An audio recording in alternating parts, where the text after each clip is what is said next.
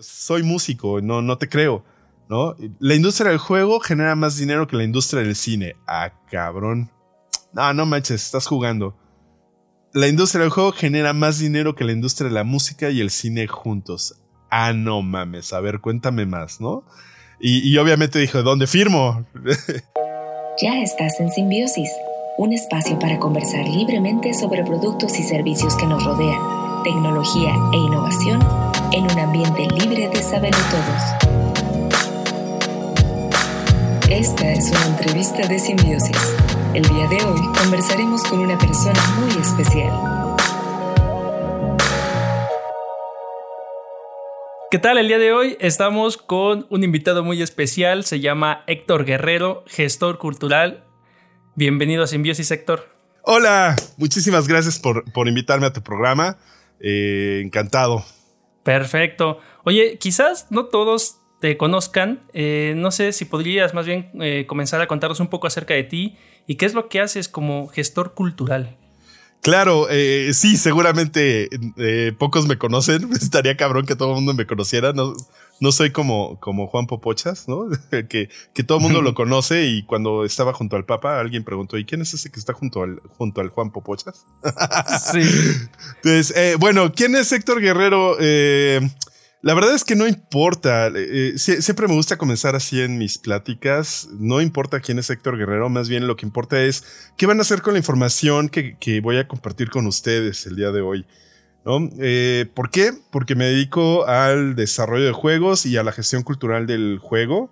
Prácticamente hago tres cosas en mi día a día. Uno es organizar eventos para jugar, para dar a conocer los nuevos juegos. Dos es hacer juegos o invitar a la gente a, crear juegos de todo tipo, juegos de mesa, juegos de rol, videojuegos, todo tipo de juegos. Y la tercera es organizar eventos para mostrar los juegos que hacemos, ¿no? Eh, básicamente eso es a lo que me dedico, por eso soy gestor cultural, trabajo actualmente en el Centro de Cultura Digital de la Secretaría de Cultura de Gobierno de México en el Centro de Cultura Digital yo llevo el laboratorio de juegos desde hace un par de años y ahí estamos eh, promoviendo. Eh, básicamente somos de esos que tocamos en la puerta y decimos, tiene un minuto para hablar de la palabra del juego. y básicamente a eso me dedico. Perfecto. Oye, algo que me llamó mucho la atención de tu avatar. ¿De dónde sale usar tu avatar en pixel art? Ah, mira, esa es una historia muy, muy bonita. El 2017, 2018, no, 2017. Eh, invitaron a Jacinto Quesnel. Jacinto Quesnel fue el creador del Laboratorio de Juegos del Centro de Cultura Digital y aparte del de Bauer, es, un, es una gran persona que está impulsando mucho la industria del juego también.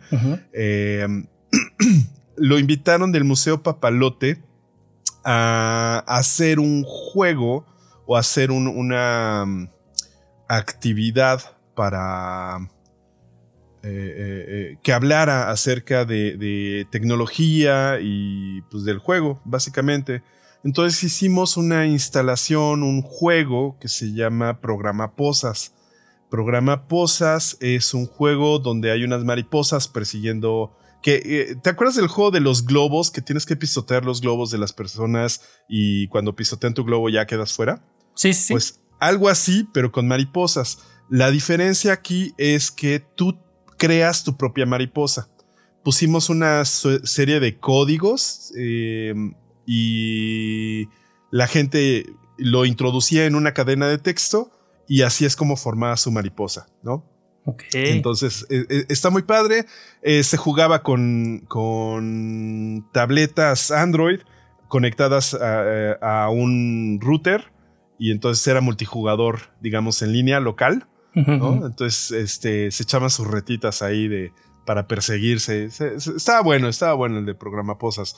Entonces, el diseñador que, que hizo, eh, que nos hizo favor de, poner el, la invitación, digamos, el, diseñador del papalote, la, persona que estaba en ese momento diseñando para el papalote las actividades internas, la comunicación interna, hizo estos avatares.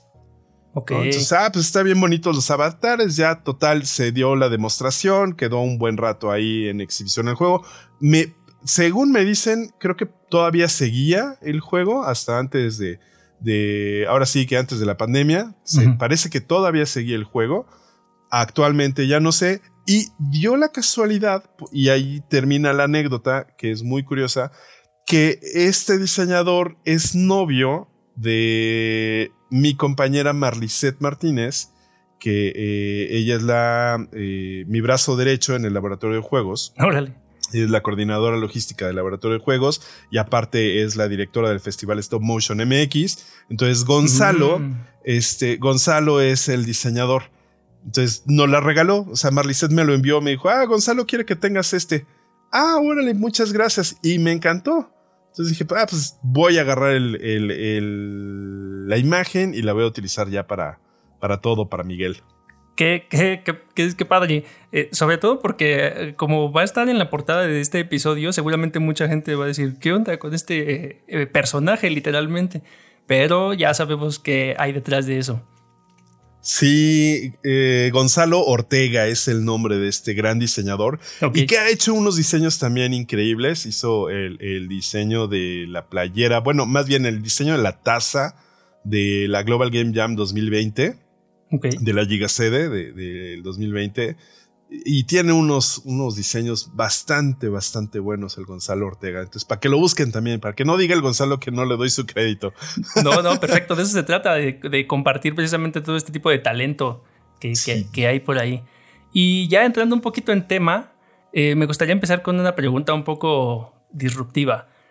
Cuéntame, si tuvieras 10 millones de pesos para gastar en la industria del juego y no hubiera trámites burocráticos, ¿en qué los usarías?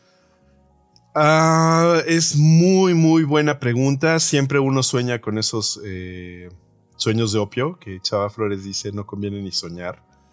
Y pues bueno, lo, lo que seguramente me gustaría hacer es crear juegos eh, doble A, ¿no? Juegos A o doble A, es decir, ayudar a la gente que ya tiene proyectos de desarrollo de juegos eh, a concretar una idea que mm, ahí, ahí, lo difícil es buscar una idea ganadora, ¿no? Que pueda regresar el, retorno de inversión y que se pueda volver a invertir en, otros juegos. Estaría fácil, ¿no? Sí, sería fenomenal. O sea, ese es el, pues el santo grial del juego, ¿no? El quien encuentre esa solución, la verdad es que se va a volver millonario y aparte, seguramente si la comparte, va, va a salvar el pellejo de muchas personas, ¿no? Porque esto es como el arte, entonces no todo no todo el arte vende y hay mucho arte que se vende después de que murió el artista, ¿no? Sí, claro. Porque curiosamente el artista se adelanta a su época, entonces igual en los juegos, hay algunos juegos que se adelantaron a su época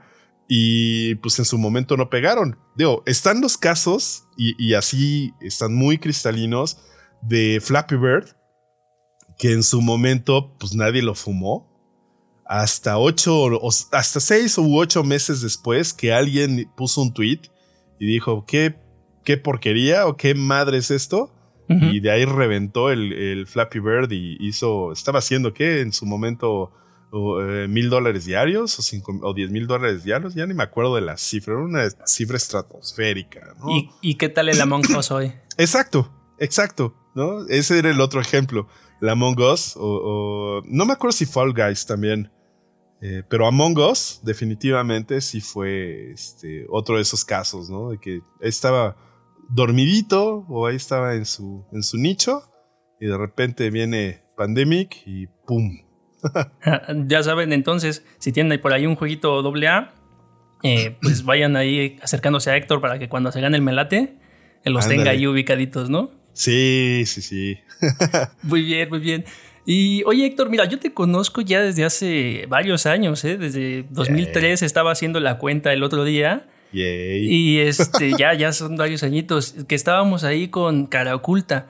Pero me gustaría comprender un poco más eh, acerca de, de, ti, tan, tanto desde tus inicios, ¿no? Sobre todo porque, pues, eh, no sé, sales de, de músico y terminas ah, como gestor cultural. Y aunque me decías hace un momento que, que realmente no importa mucho quién es Héctor Guerrero, creo que sí es importante saber qué te, qué te ha traído para acá y quizás no sé, podamos aprender bastante de, esto.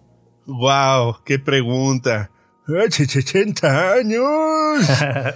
Uy, mira, he reflexionado un poquito al respecto también porque de, repente eh, eh, en la crisis de los 40 te llega y dices, qué chingados, ¿por qué estoy donde estoy? ¿De dónde vengo? ¿Hacia dónde voy? Y demás. Y cuenta la leyenda que todo inicia eh, con Voy a decir mi padre específicamente porque fue mi primer referente de liderazgo. Ok. Eh, eh, mi padre y mi madre estuvieron en el Deportivo Chapultepec, que es un deportivo para banqueros, desde hace mucho tiempo. Mi padre trabajaba en una aseguradora y estaba dando clases en el Deportivo Chapultepec de gimnasia. Eh, cuenta la leyenda que ahí conoció a mi madre y va, el, resto es historia.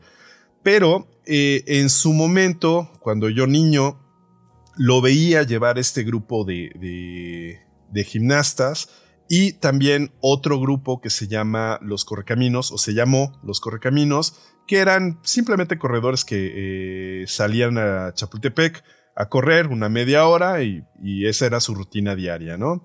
Entonces, eh, conforme fui creciendo, me fui involucrando en, este movimiento de los correcaminos y eh, en algún momento pasé por los scouts, eh, fui líder de, una pequeña tropa. Este, no, fue cuando, cuando era niño, o sea, en la etapa que le llaman de lobatos, cuando llegó a la etapa de, secundaria ya no seguí en los scouts, ya me dio frío porque eran unos granujas, no, no es cierto.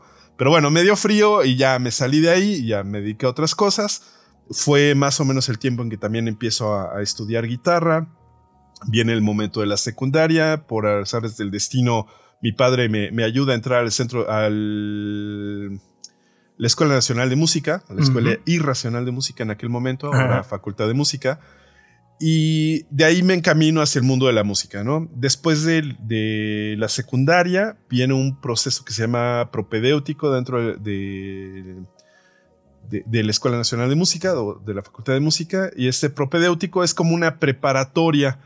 Y, y entonces cursé la preparatoria normal en el colegio de bachilleres y la preparatoria en música.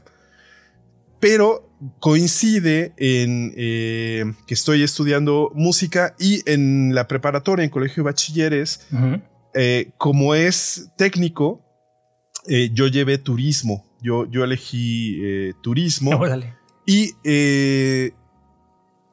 teníamos que pagar un servicio social, una suerte de servicio social. Entonces llega un señor, Ramón Pedrosa Nava, con un grupo de con, un movimiento de cursos de verano.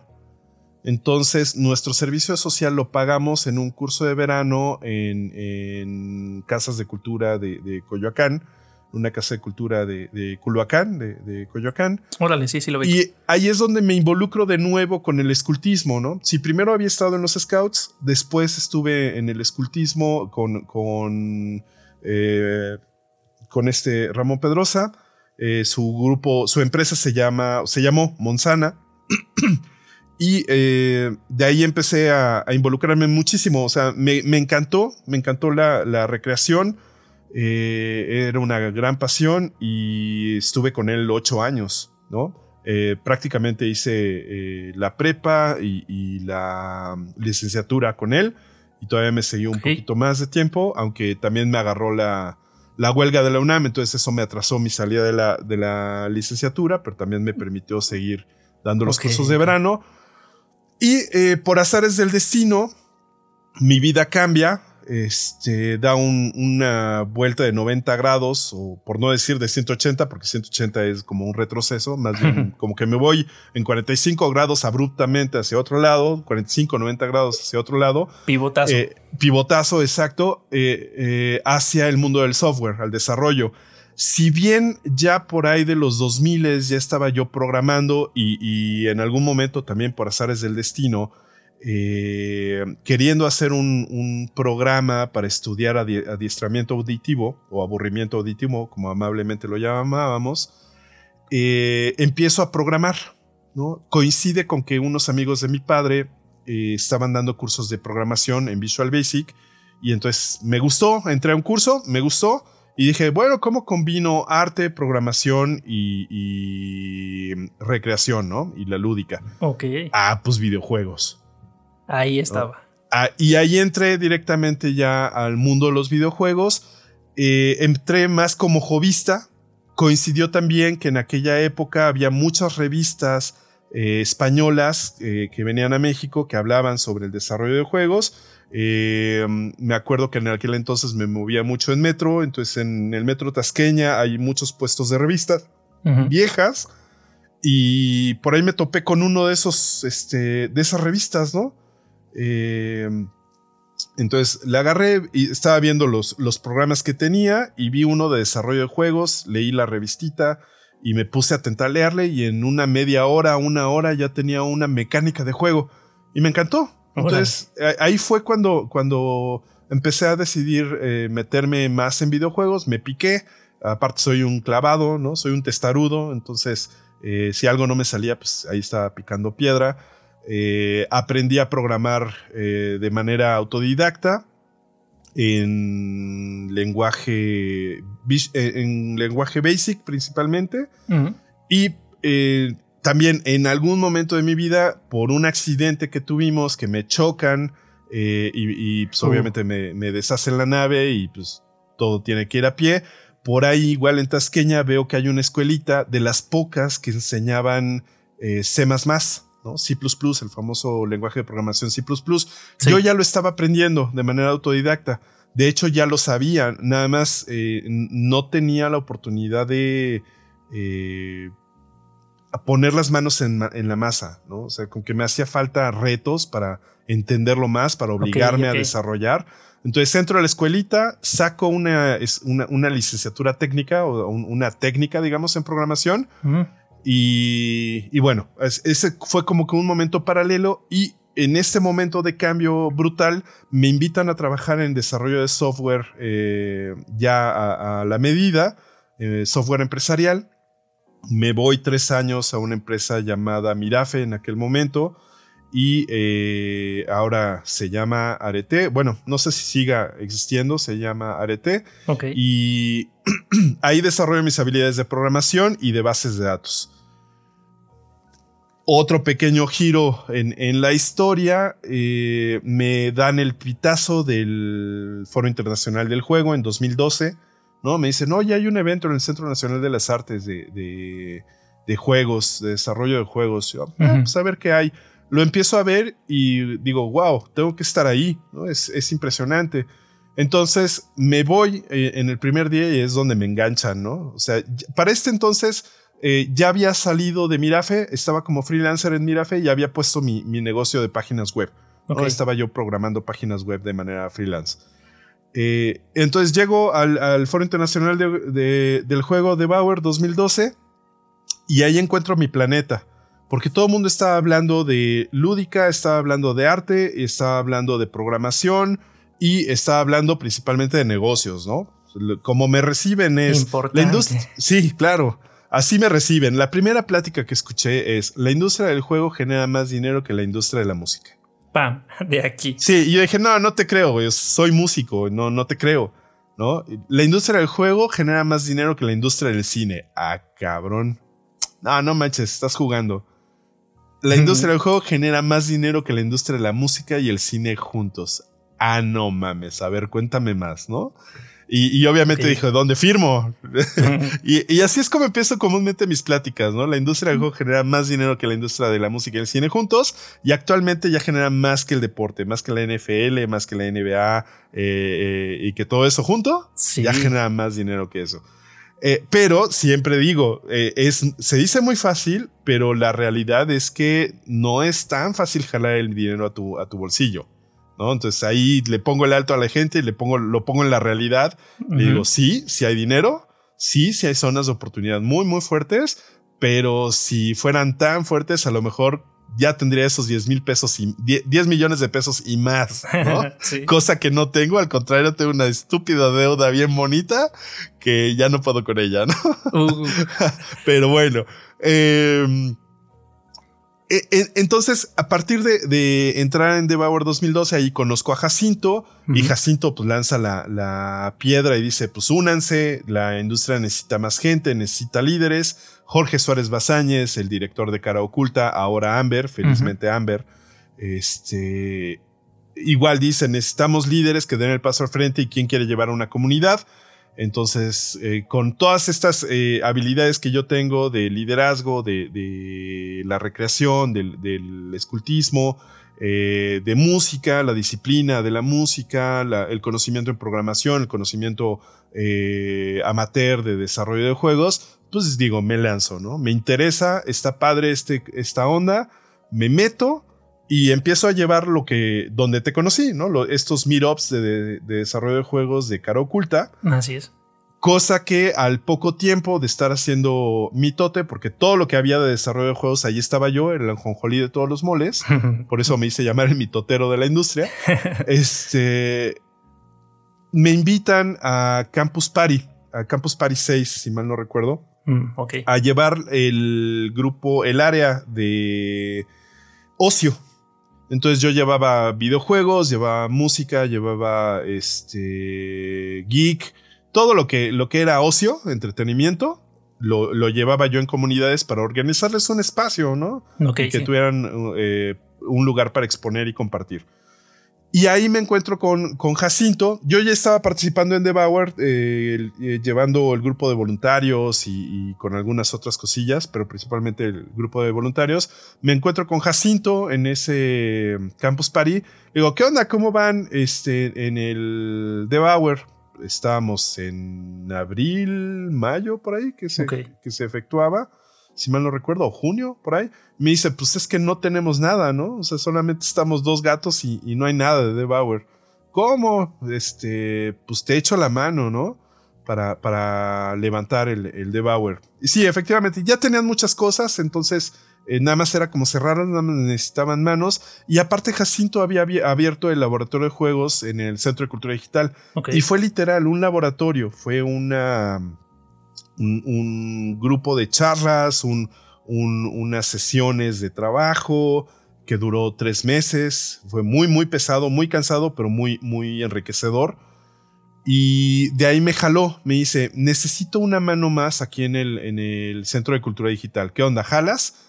Pues la verdad es que me salvó la vida, porque en ese momento ya me estaba yo muriendo de hambre. Ni lo pensaste, seguramente, ¿no? Sí, exacto. Eh, eh, feliz o infelizmente, la lana no cayó hasta casi un año después, al menos seis meses después, porque en el momento en el que él estaba eh, llevando el, laboratorio, prácticamente todo el dinero se invirtió en Debauer, si mal no recuerdo. Entonces, pues prácticamente trabajé casi de a gratis, casi sí recuerdo que, recibí un poco de, apoyo. y me gustó, obviamente, eh, Jacinto es una gran persona, está bien loquito y hace cosas bien chidas. Entonces eh, me quedé con él en el laboratorio de juegos, ya, se, ya se, se, hizo como un espacio específico dentro del Centro de Cultura Digital y con él pues organizamos eh, la caminata Pokémon por idea de él. ¿No? O sea, es eh, en la cresta del día Pokémon. Eh, en, la cresta de Pokémon Go, en ese año de furor 2016, eh, se le ocurre a Jacinto, pues, ¿qué, tal si hacemos una caminata por Chapultepec de Pokémon? Sí. Ah, pues órale, ¿no? Y ya hicimos todos los trámites.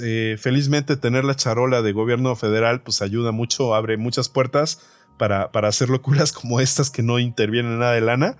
Y prácticamente entre tres entidades hicimos el, famoso día Pokémon, que fue eh, nosotros dos, Jacinto y yo, de Laboratorio de Juegos, em, la comunidad Pokémex de, Monterrey, que también tenían gente acá en México, y eh, Colectivo Chipotle. Entre los tres organizamos esa madre y solamente bastó un post de, la comunidad de Pokémex para que la, el reguero de pólvora tronara. No, pues es que es un nicho bien especializado, ¿no? 12, Cabrón. 12 mil pokeadictos ahí. Sí, sí, sí, sí. O sea, e, eso fue increíble porque el día de la caminata, pues le dijimos a Chapultepec, pues, ¿cuánta gente espera? Nos pregunta. Eh, pues como 800, ¿no? Ajá. No, nosotros sabemos que va a haber más. Pero pues calculábamos unos 2.000, 3.000, ¿no? Ajá. Eh, pues como 800. se nos quedó viendo así como, no mames, güeyes, no les creo. Este, pero bueno, accedieron buena onda los, los de Chapultepec y puma, les llega el día. No manches, o sea, la, cifra oficial la cerramos en 12 mil, pero eh, calculamos que fueron como 16 mil. Por desgracia, el dron que iba a hacer la grabación llegó tarde. ¿no? Hubo una confusión en horarios y llegó dos horas tarde. Entonces se perdió de toda la marabunta que había ahí. Ya, ya no grabó a los 12 mil. Exacto, ya no tuvimos esa fotografía que, podía constatar que eran los 12 mil. La gente no nos creía, pero sí se filmaron cosas. Entonces hay una fotografía, hay una filmación y, de esa se, sacó una fotografía desde el Monumento de los Niños Héroes, que, eh, que esa calzada se llama Juventud Heroica eh, que fotografía desde el monumento hasta las puertas de los leones. Toda esa calzada, que para quien no la conozca, es una calzada como de un kilómetro, poco menos a lo mejor, o sea, 500 eh, metros, pues no sé, le calculo como entre 500 metros y un kilómetro. Eh, y toda estaba llena de gente. Sí, sí, sí. De hecho, por ahí hay un video también en YouTube, ¿no? Exacto.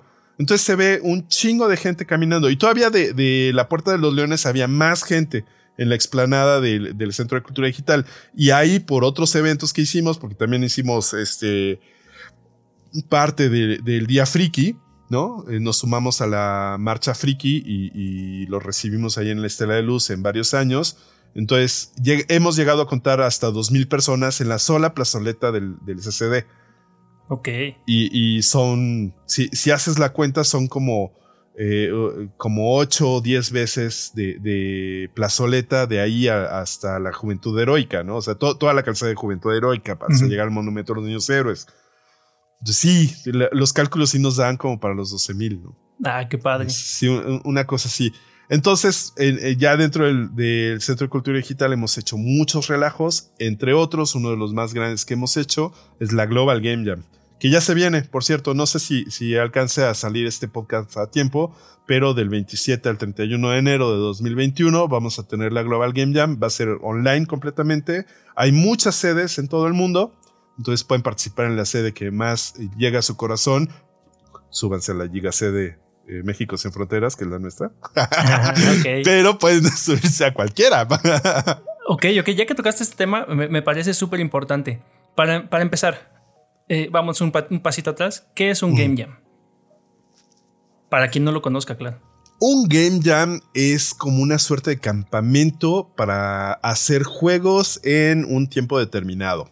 Principalmente o comúnmente las Game Jams son de 48 horas. Inicias un viernes y terminas un domingo, ¿no? Eh, comúnmente son presenciales y el objetivo principal de una Game Jam es el network es que conozcas a más personas que les gusta lo mismo que a ti y que juntos se pongan a crear y experimentar en juegos. 48 horas para hacer un juego es nada. Sí, sí. O sea, la verdad es que no, no, te sale un juego en 48 horas. Bueno, sí. Pero no un juego grande. Te saldrá un jueguito como Flappy Bird o algo así. Una pues, mecánica. exacto, una mecánica. Una o dos mecánicas muy sencillas, pero que muchas veces pueden ser muy atractivas. O sea, no, no, no está peleado con eso. Si han salido muy buenos juegos desde de, nacidos en Game Jams, ¿no? Ya los, desarrolladores le dan un poquito más de seguimiento, los pulen, los dejan listos para, para comercio y, han salido buenos juegos. Uno, un ejemplo es eh, Goat Simulator, este simulador de cabra. Sí, sí, sí. Otro es el Surgeon Simulator, el, el de cirugía. Ajá entre otros, ¿no? Por decir algunos. Pero de los de entre lo que se has estado, uno se han ido a Alemania, ¿no? De los eventos que hemos organizado, sí, eh, en 2016, a finales de 2016, eh, Goethe Institute nos invita a colaborar haciendo una Game Jam de juegos y política, una Game Jam y una exposición de juegos y política. Y ahí los el premio al mejor juego desarrollado fue llevárselo a Alemania, al Festival Amaze en Berlín. Ok, sí. Y ahí se presentó. Y eh, los juegos hechos fueron juegos de arte. la premisa es que fueran juegos de arte. Había una temática este, específica, que ahorita no, no me acuerdo cuál era esa, ese tema, pero sí, eran juegos de arte. Y en otra ocasión, al año siguiente, también Goethe Institute nos invita a participar de nuevo con eh, juegos eh, de realidad virtual que hablaran sobre. No, que hablaran sobre Humboldt. Ah, ok, ok. Sobre Humboldt. Este año, el 2020, sí nos hicimos otro. Ya, ya se unió ahora el IFAL, el Instituto Francés. Pues ya fueron dos, dos embajadas. Fue, fue Alemania y Francia. Oh. Prácticamente sí embajadas, bueno, instituciones, ¿no? De esos países. Y ahora hicimos de, inmersión, eh, juegos de inmersión o, aplicaciones de inmersión, inmersivas, perdón, sobre el cambio climático. Entonces hemos ido creciendo y hemos ido haciendo muchos más aliados y hemos llevado, este, pues hemos ampliado ese relajo. Y sí, efectivamente se los llevaron a Alemania, tuve la oportunidad de que me llevaran a mí también. Eh, y ahí conocí el Festival Amaze, que es una maravilla, y he hecho varios contactos que me han ayudado oh. también a, poder transmitir la, idea de lo que está pasando en otros lados y, de lo que nos hace falta aquí en México, que voy a aprovechar para decir es nada, ¿no? Eh, lo que hay, alguna vez alguien escribió un decálogo de, de un manifiesto del desarrollador de videojuegos y en una de sus cláusulas decía tienes que salir de tu país. ¿no? Salte a algún evento, salte a algo, convive con otras personas, pero sal de tu país, porque así vas a entender lo que está pasando afuera. Y muy cierto, ¿no? Y como San Guillermo del Toro dice, estás a un pasaporte de distancia del mundo. Y cuando entiendes eso, la verdad es que la vida te cambia. Cuando tuve la oportunidad de, viajar a la E3 de, eh, a Los Ángeles, ahí fue cuando entendí el, tema del pasaporte y al año siguiente que fue la ida a Alemania, más, ¿no? Y curiosamente en la E3 ahí fue donde me di cuenta de que en México estamos a nivel artístico y a nivel de programación al mismo nivel que en Estados Unidos. Al mismo nivel o mejor. O sea, pues de hecho hay empresas que subcontratan, ¿no? Para hacer cosas y estamos aquí en México. Exacto. Eh, pero lo voy a hablar desde, desde la perspectiva indie, ¿no? Los indies en México están al mismo nivel o por momentos mejor que en Estados Unidos.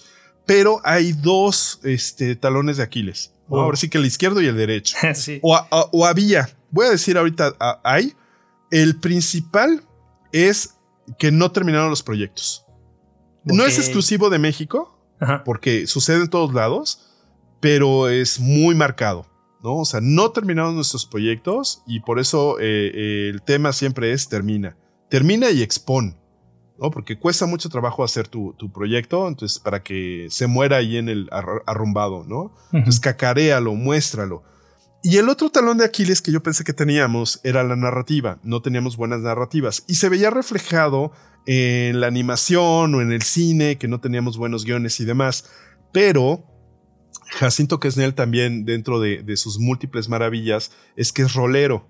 Entonces me regresó al mundo del rol. Yo ya había rolado cuando en la, preparatoria, pero nunca me involucré tanto en el, en el gremio, eh, a diferencia de, Jacinto y el gremio de roleros. Entonces me, me involucro de nuevo con ellos y empiezo a ver que allí están las narrativas.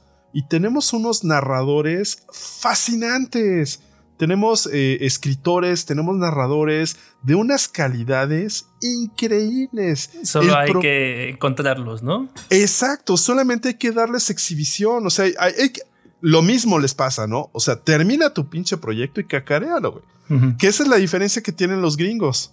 Los gringos y en otras partes del mundo. O sea, lo terminan y lo exhiben.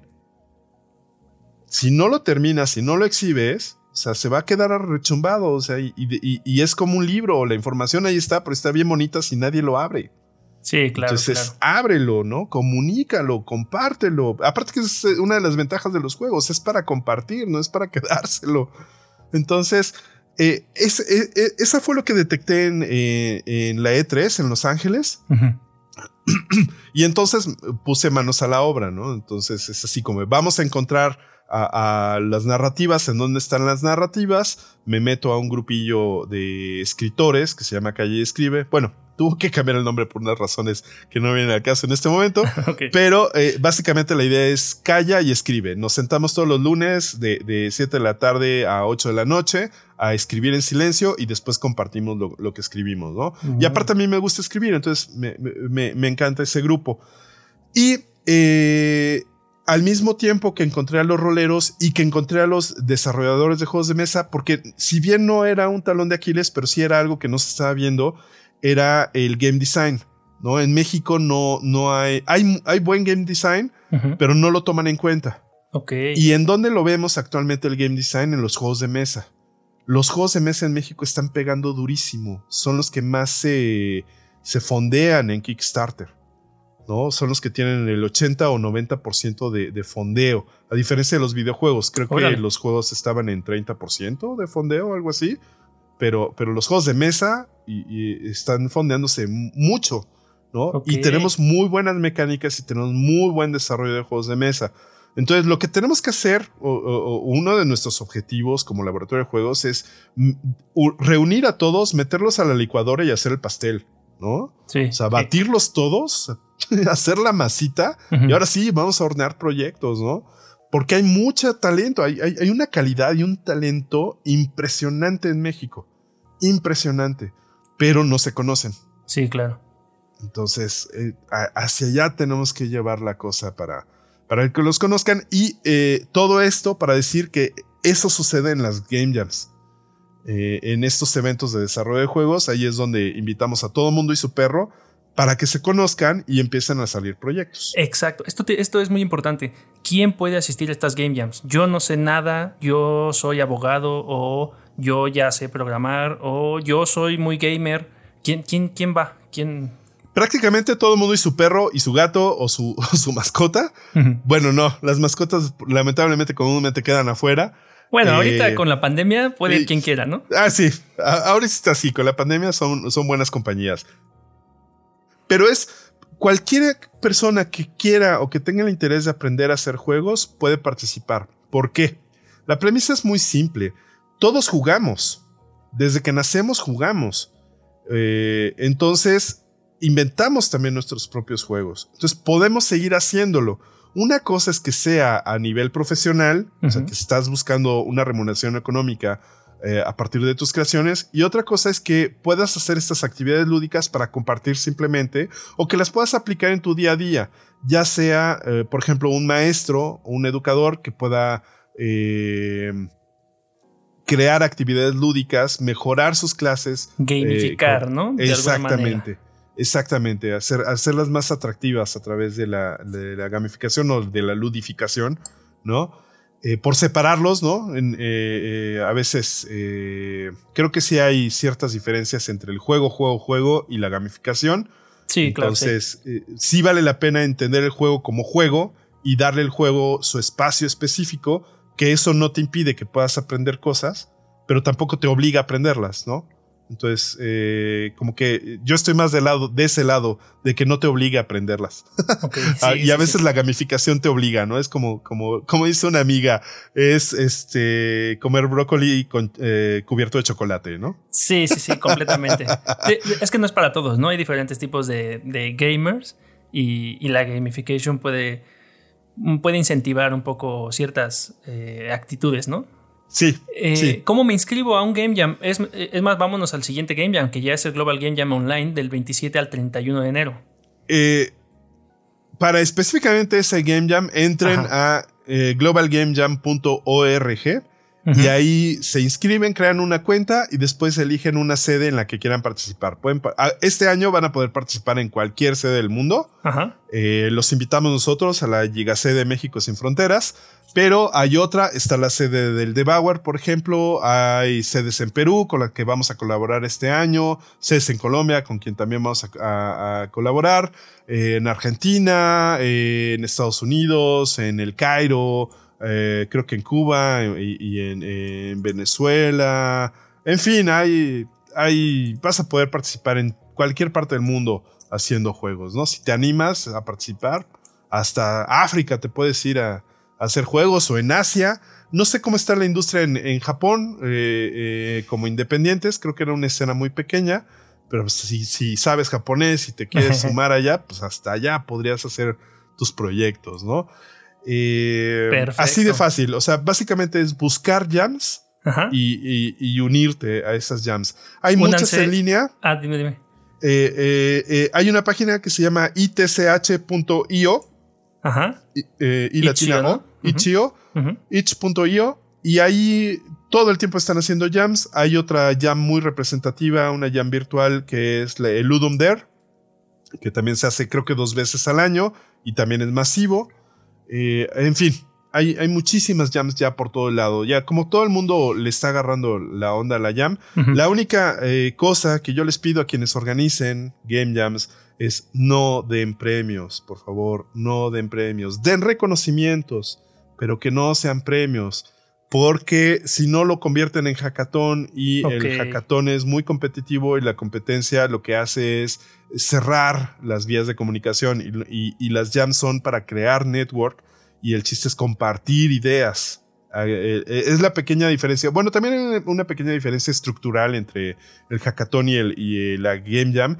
El hackathon eh, es hacia adentro, es, se enfoca hacia un punto para resolver un problema, lo cual está muy chido, ¿no? No estoy en contra de los hackatones, eh, pero la diferencia con la Game Jam, la Game Jam es más artística, es completamente al contrario. A partir de un tema eh, es crea lo que quieras. Sí. O explora lo que quieras. No es resuelve ese problema.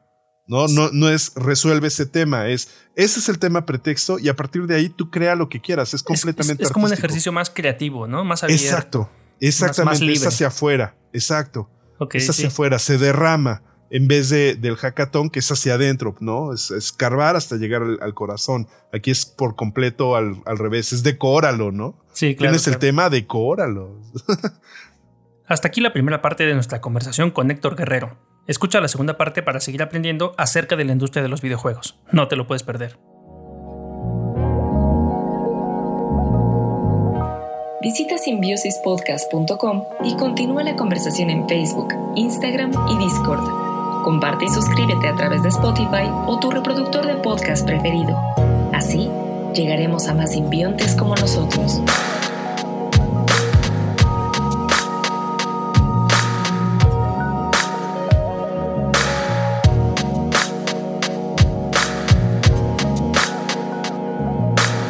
Porque confiamos en que la creatividad y la tecnología nos seguirán llevando lejos.